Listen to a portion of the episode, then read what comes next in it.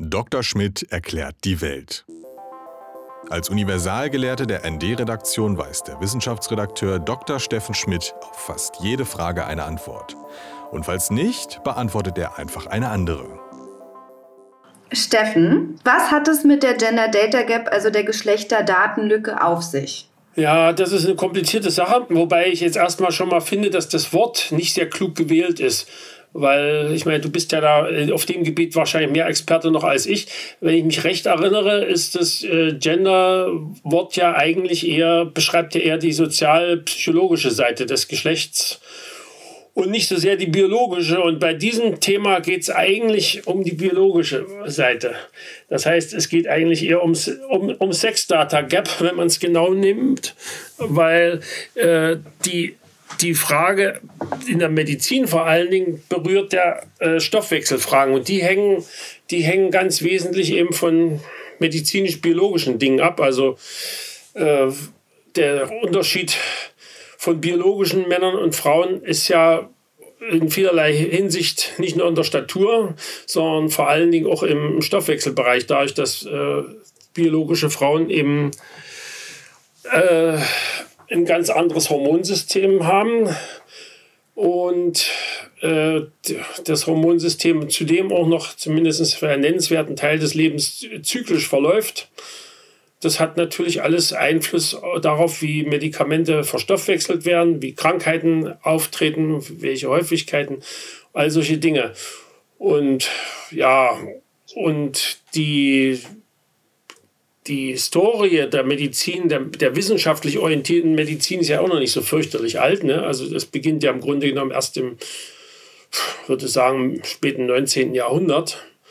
Und damals, und wenn man sich anschaut, seit wann es überhaupt Frauen im Medizinstudium gibt, das fing ja im Prinzip auch erst Ende des 19. Jahrhunderts vereinzelt, ganz vereinzelt an. Und äh, insofern ist wahrscheinlich ein recht großer Teil der Medizingeschichte äh, eine, die Beschäftigung mit männlichen Patienten und, und damit mit einer eher männlichen äh, medizinischen Norm. Wenn wir uns die Medizin anschauen, wird ja die männliche Anatomie oft als Standard gesehen. Und was du gerade schon gesagt hast, der Frauenkörper, der sich davon nur in Größe und reproduktiven Organen unterscheidet, aber zum Beispiel wird ja auch die zelluläre Ebene komplett vernachlässigt. Was hat das denn konkret für Konsequenzen?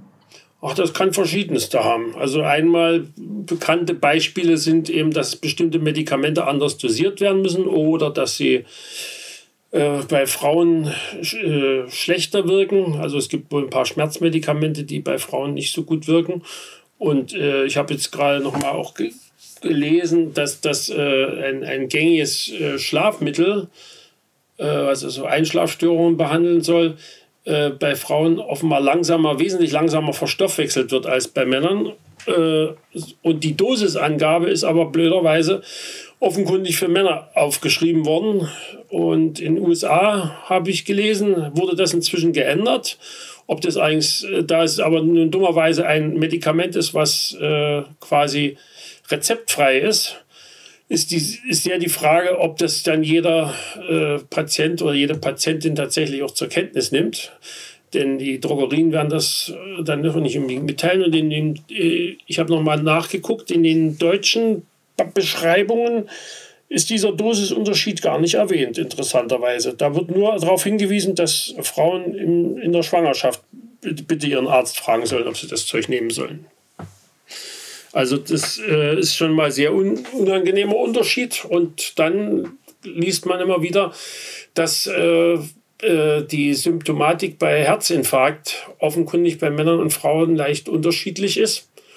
Und deswegen viele Ärzte, die ihre Ausbildung ja doch eben doch schon vor ein paar Jahren gemacht haben, äh, als diese Fragen noch nicht so im Zentrum der Wahrnehmung standen, das äh, schlicht und ergreifend nicht wissen und demzufolge äh, so mancher Herzinfarkt bei Frauen viel zu spät äh, wahrgenommen wird. Sodass dann die Behandlung mit einem sehr viel schlechteren Ergebnis ist und das oftmals auch tödlich verläuft. Das mit den Herzinfarkten ist, äh, glaube ich, eines so der berühmtesten Beispiele. Ich habe in meiner Recherche auch noch herausgefunden, dass so frauenspezifische Erkrankungen wie Endometriose oder Vaginismus auch nicht ausreichend erforscht sind. Wobei das, äh, das hat natürlich noch, noch, einen, Neben, noch einen Nebengrund, ähm, der, der mich also überhaupt fast noch mehr erstaunt hat als alles andere.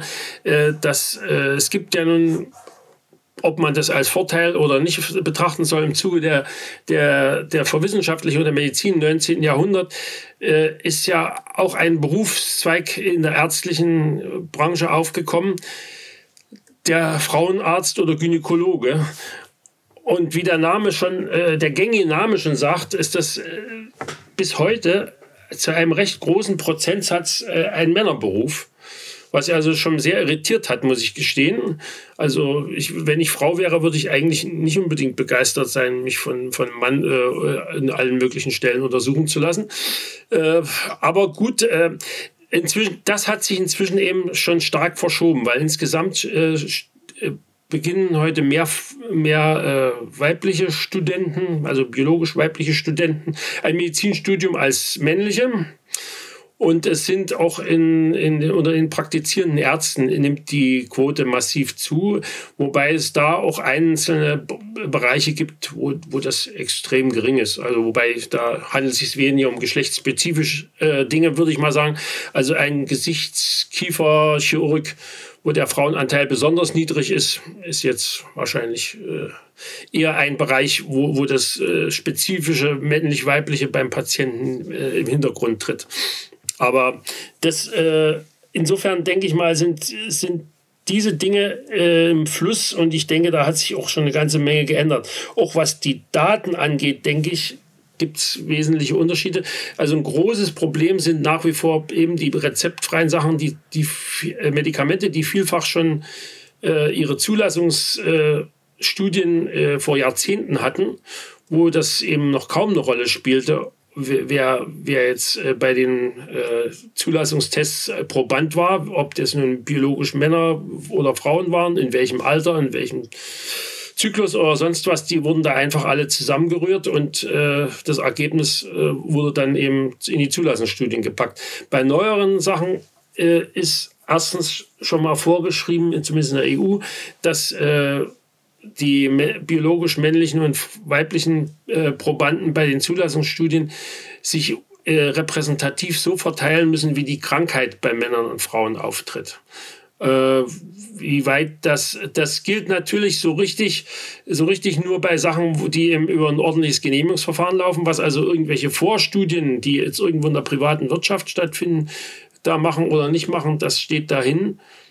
Aber das ist also insofern, denke ich mal, schon ein, ein, echter Fortschritt. Aber bis sich das dann in der Praxis niederschlägt, das dauert dann wahrscheinlich so träge wie das System ist, auch wieder Jahrzehnte.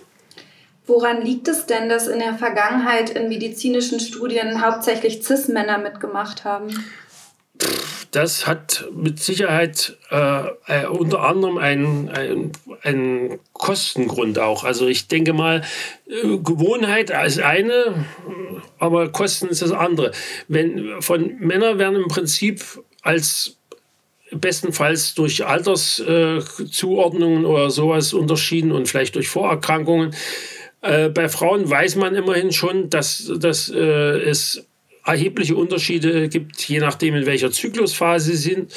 Spätestens seit dem äh, Kontergan-Skandal weiß man, dass man schwangere Frauen nicht, nicht ganz ohne extreme Vorsichtsmaßnahmen überhaupt in Studien aufnehmen sollte, weil im Falle der Fälle dann äh, erstens der Schaden groß und zweitens die Haftungskosten erheblich sind.